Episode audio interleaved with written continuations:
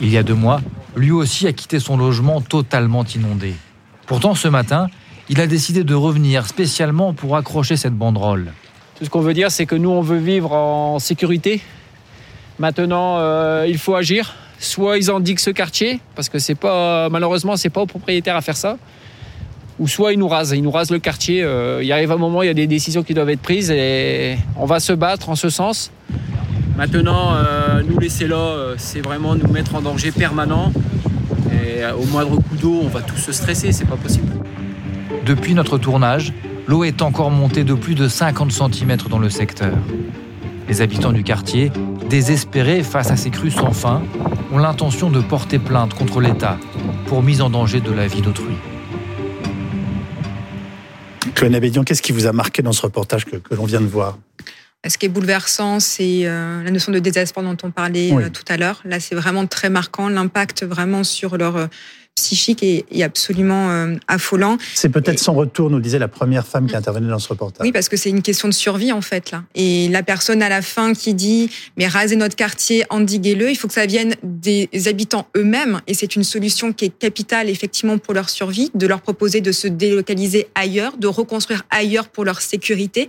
Mais aujourd'hui, l'État ne prend pas ses responsabilités et il est temps il est vraiment temps, il y a même un sentiment de colère lorsque je vois ces images, que l'État prenne ses responsabilités, que les collectivités puissent protéger vraiment les populations dans leur quartier, dans leur village. Et il ne faut pas attendre que les habitants eux-mêmes le demandent. Il faut que ça vienne d'eux. Est-ce qu'on a une idée de la proportion des villes et des villages qui sont dans une situation de ce type et qui pourraient être amenés à devoir réfléchir soit à un endiguement, soit tout simplement à une disparition de, de, de, de, quartiers entiers? Parce que c'est quand même évoqué très clairement. C'est naturel, les inondations en France. Donc ça, ça, concerne, je pense, des milliers de communes. C'est 31 000 euh, communes sont concernées par le risque d'inondation en France sur 36 000 communes. 31 000 communes. C'est faramineux, ça, Fait 80, ça fait 85% ou 80%. Oui, oui c'est ça. Comme je disais, euh, les trois, les trois quarts des communes ont connu euh, ces 30 dernières années un arrêté de reconnaissance de l'état de catastrophe naturelle pour risque d'inondation. Donc c'est un risque très fréquent. Il y a des villes comme Mandelieu qui ont racheté des maisons pour pouvoir les raser. Est-ce que c'est une quelque chose qui, vous semble être euh, voilà aujourd'hui nécessaire euh, dans bien des cas? Bien sûr. Et, par ailleurs, est-ce que c'est vraiment de la compétence des maires selon vous? Ou qu'il y avait une vision générale? Générale, en tout cas, euh, aujourd'hui, les communautés de communes réfléchissent à ces questions en travaillant. On voit des images de Mandelieu en ce moment même. Hein, les, avec les établissements publics fonciers, hein. il y a des stratégies qui sont en train d'être réfléchies pour effectivement, dans des cas euh, particuliers, euh, voire à racheter effectivement des habitations pour euh, éviter que les personnes soient exposées au danger. En tout cas, ce qu'on peut dire, c'est que là, on a un discours du désespoir et qu'il va falloir ramener de l'espoir dans le désespoir.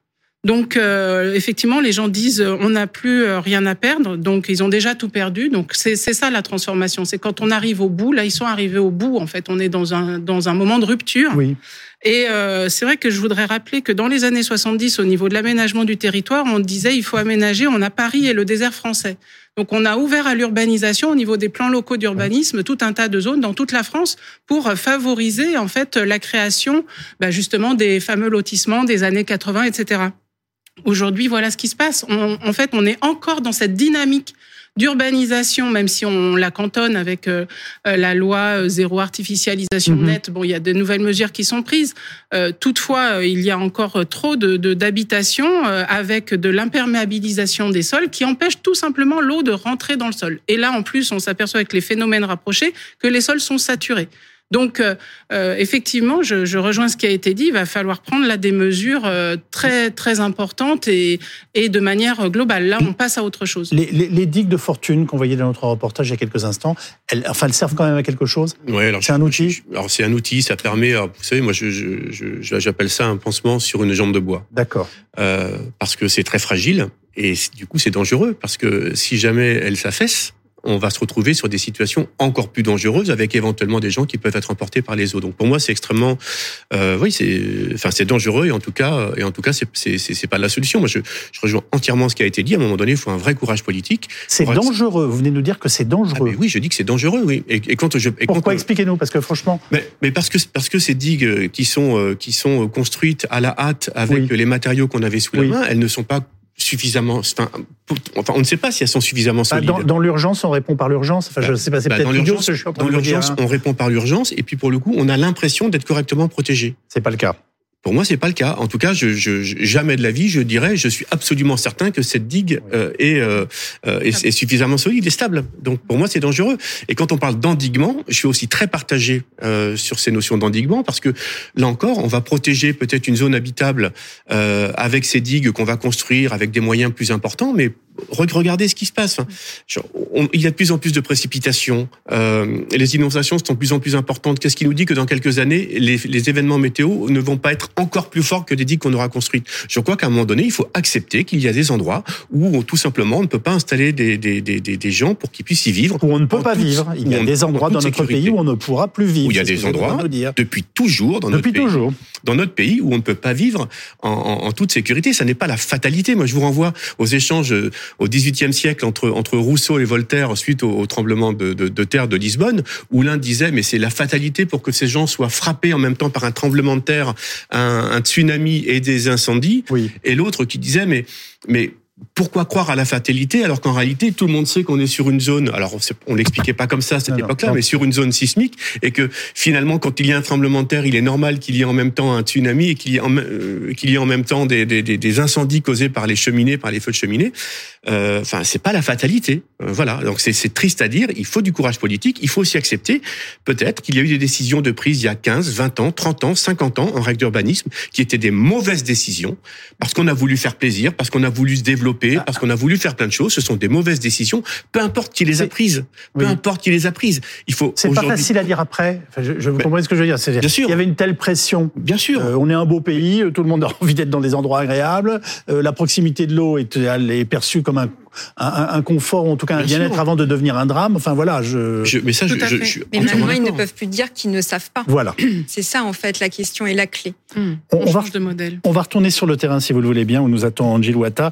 Angie, vous êtes dans un centre d'hébergement d'urgence à Blandec, hein, c'est dans le Pas-de-Calais.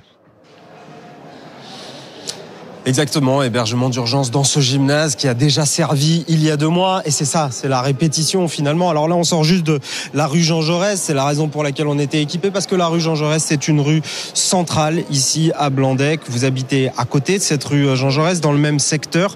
Et effectivement, ce soir, chez vous, dans l'endroit où vous étiez hébergé, chez votre beau-père, si j'ai bien compris, euh, l'eau continue à, à monter. à monter. Et ça continue toujours à monter là en ce moment. Et ils ont prévu aussi la marée haute. Donc euh, bah, on n'est pas prêt euh, de s'en sortir. Marine, vous êtes, ici avec euh, votre mari, vos deux enfants, une petite fille, un, petit garçon qu'on voyait courir un peu partout depuis tout à l'heure. Bon, dans leur esprit, c'est un peu anodin, c'est un peu l'aventure. Dans le vôtre, ça représente quoi cette nouvelle nuit ici sur des lits de camp? C'est très dur. C'est très dur de penser qu'on va encore rester ici et pouvoir rien faire chez nous. Quoi. On se pose la question de l'avenir depuis euh, qu'on est arrivé sur place. On la pose toujours aux, aux gens qu'on rencontre. Est-ce que vous avez envie de, de partir tout simplement de, de Blandec, de cette ville où manifestement assez régulièrement l'eau monte et vous en subissez les conséquences? Bah, moi je suis fatiguée de tout ça et ouais, j'ai j'ai juste envie de partir d'ici. Mais mon mari euh, veut continuer à rester ici pour le moment. C'est compliqué? C'est très compliqué. ouais. Ce serait compliqué de partir, j'entends? Oui, beaucoup, oui. Parce que bah, avec tous les sinistrés qu'il y a maintenant, je pense qu'il y en a beaucoup qui vont partir et qui vont chercher ailleurs. Donc ça va être très compliqué d'avoir une autre maison ailleurs. Merci beaucoup euh, Marine pour vous raconter simplement deux petites histoires euh, auxquelles on a pu avoir accès au- aujourd'hui avec Sonia Reynaud sur sur le terrain. Euh, Il y a donc Marine ici qui est locataire, location privée. On a vu des gens également qui étaient dans des logements sociaux qui nous disaient avoir fait des demandes depuis plusieurs années, notamment parce qu'il y a ce risque-là, mais également pour leur situation familiale extrêmement compliquée. Aucune réponse, des plaintes à, à- à répétition cet après-midi dans les rues de, de Blandec, et puis également des gens qui sont propriétaires et qui nous disent tout simplement oui, on aimerait euh, partir, pourquoi pas, mais comment partir? Qui achètera notre logement alors même qu'il voit euh, tous les mois ou presque désormais ces images à, la télévision? Donc oui, cette question de, de zone habitable que vous vous posiez à l'instant en plateau, habitable ou inhabitable, de phénomènes à répétition d'inondations, elle est bel et bien présente sur le terrain et avec les gens que nous interrogeons. Angie Louata avec euh, Sonia Reynaud depuis Blandec, donc dans le Pas-de-Calais. Euh, Claudine Abédian, on, peut rappeler qu'au-delà des fleuves qui débordent, il y a ce phénomène d'inondation qu'on qu'on dit être par remontée de nappes. Est-ce que vous pouvez nous expliquer ce que c'est? Bah, là, on a une nappe superficielle en fait qui est extrêmement élevée. Donc, euh, de fait, avec des sols qui sont absolument euh, gorgés d'eau, comme c'est euh, le cas aujourd'hui, ça Oui. ne peut plus du tout absorber quoi que ce soit. Donc, ça déborde. C'est comme une marmite Donc, qui est trop pleine. C'est ça. Donc, en fait. quoi qu'il arrive, il y a des endroits où ça va réapparaître.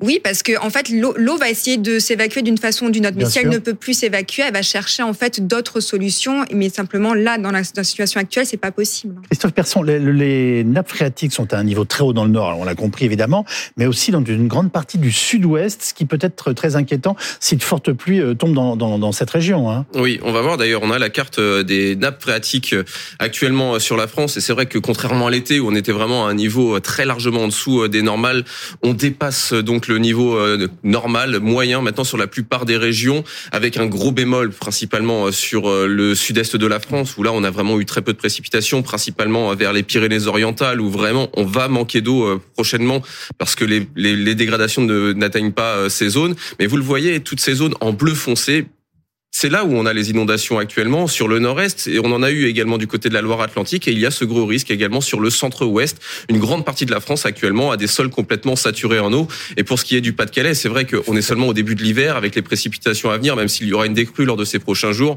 Vraiment, d'autres crues sont à craindre Oui. durant cet hiver, voire durant le printemps, parce que les sols vont euh, rapidement réagir une nouvelle fois et les cours d'eau vont encore réagir. Euh, Chloé Nabédian, on a vu des images spectaculaires d'inondations à Quimperlé, dans le Finistère. La Bretagne est habituée aux phénomènes climatiques extrêmes, hein, on le sait, euh, depuis des générations. Pourtant, entre les tempêtes destructrices en fin d'année et ces nouvelles inondations, on a l'impression que même cette région va devoir euh, s'adapter les prochaines années. Oui. En fait, Alors qu'elle a déjà une culture de, de- des difficultés, si je puis dire. Oui, mais pourtant, je me rappelle qu'on en avait déjà discuté Ouais. pour la Bretagne. On est euh, face à des habitations qui se construisent en bord de littoral, dans des situations, dans des régions en fait et des zones qu'on ne devrait pas du tout être habitées, Oui. donc qui sont victimes de plein fouet des tempêtes. Les anciens en fait se protégeaient de ça en faisant les habitations à l'intérieur des terres justement, pas en se mettant avec une belle vue sur mer au bord de la falaise. Aujourd'hui, en fait, on, on re- on va revenir de fait à ce que faisaient avant les anciens, se prémunir de ces risques, mais de façon plus logique qu'aujourd'hui. Ludovic Pagano, est-ce qu'il faut renoncer, je dirais, à l'habitat euh, à, à proximité de, de- des rives, quelles qu'elles soient aujourd'hui dans notre pays? Voilà, euh, j'allais vous dire au bord de l'eau, alors que c'est un rêve pour beaucoup, pour beaucoup de Français. Oui, eh bien, on- parfois il y a des rêves qu'il faut laisser à l'état de rêve. Oui, enfin là qui deviennent des cauchemars, on l'a compris. Euh, oui, mais la réponse est oui. je- C'est dangereux. Euh, là, on, là, on a, enfin, il y a des dégâts matériels qui sont considérables. Il n'y a pas de victimes. Il n'y a pas de victimes. Oui. Il pourrait y avoir des victimes. On a connu des inondations des années précédentes avec des cinétiques beaucoup plus rapides qu'on fait des victimes. Euh, là, là, on a encore beaucoup de chance. On- je, vois encore des gens qui ont des comportements absolument pas adaptés. On a vu ce matin des images d'un monsieur avec sa voiture qui a voulu traverser euh, son village avec Oui. sa voiture qui s'est retrouvé bloqué. Enfin, il y a, y a- y a des situations qui sont dangereuses. Il n'y a pas de victimes. C'est dangereux. Oui, je crois qu'il faut prendre nos responsabilités. À partir du moment où, euh, où c'est dangereux, on ne peut pas habiter. Euh, Christophe Persson, vous nous annonciez hier un gros coup de froid pour la fin de semaine.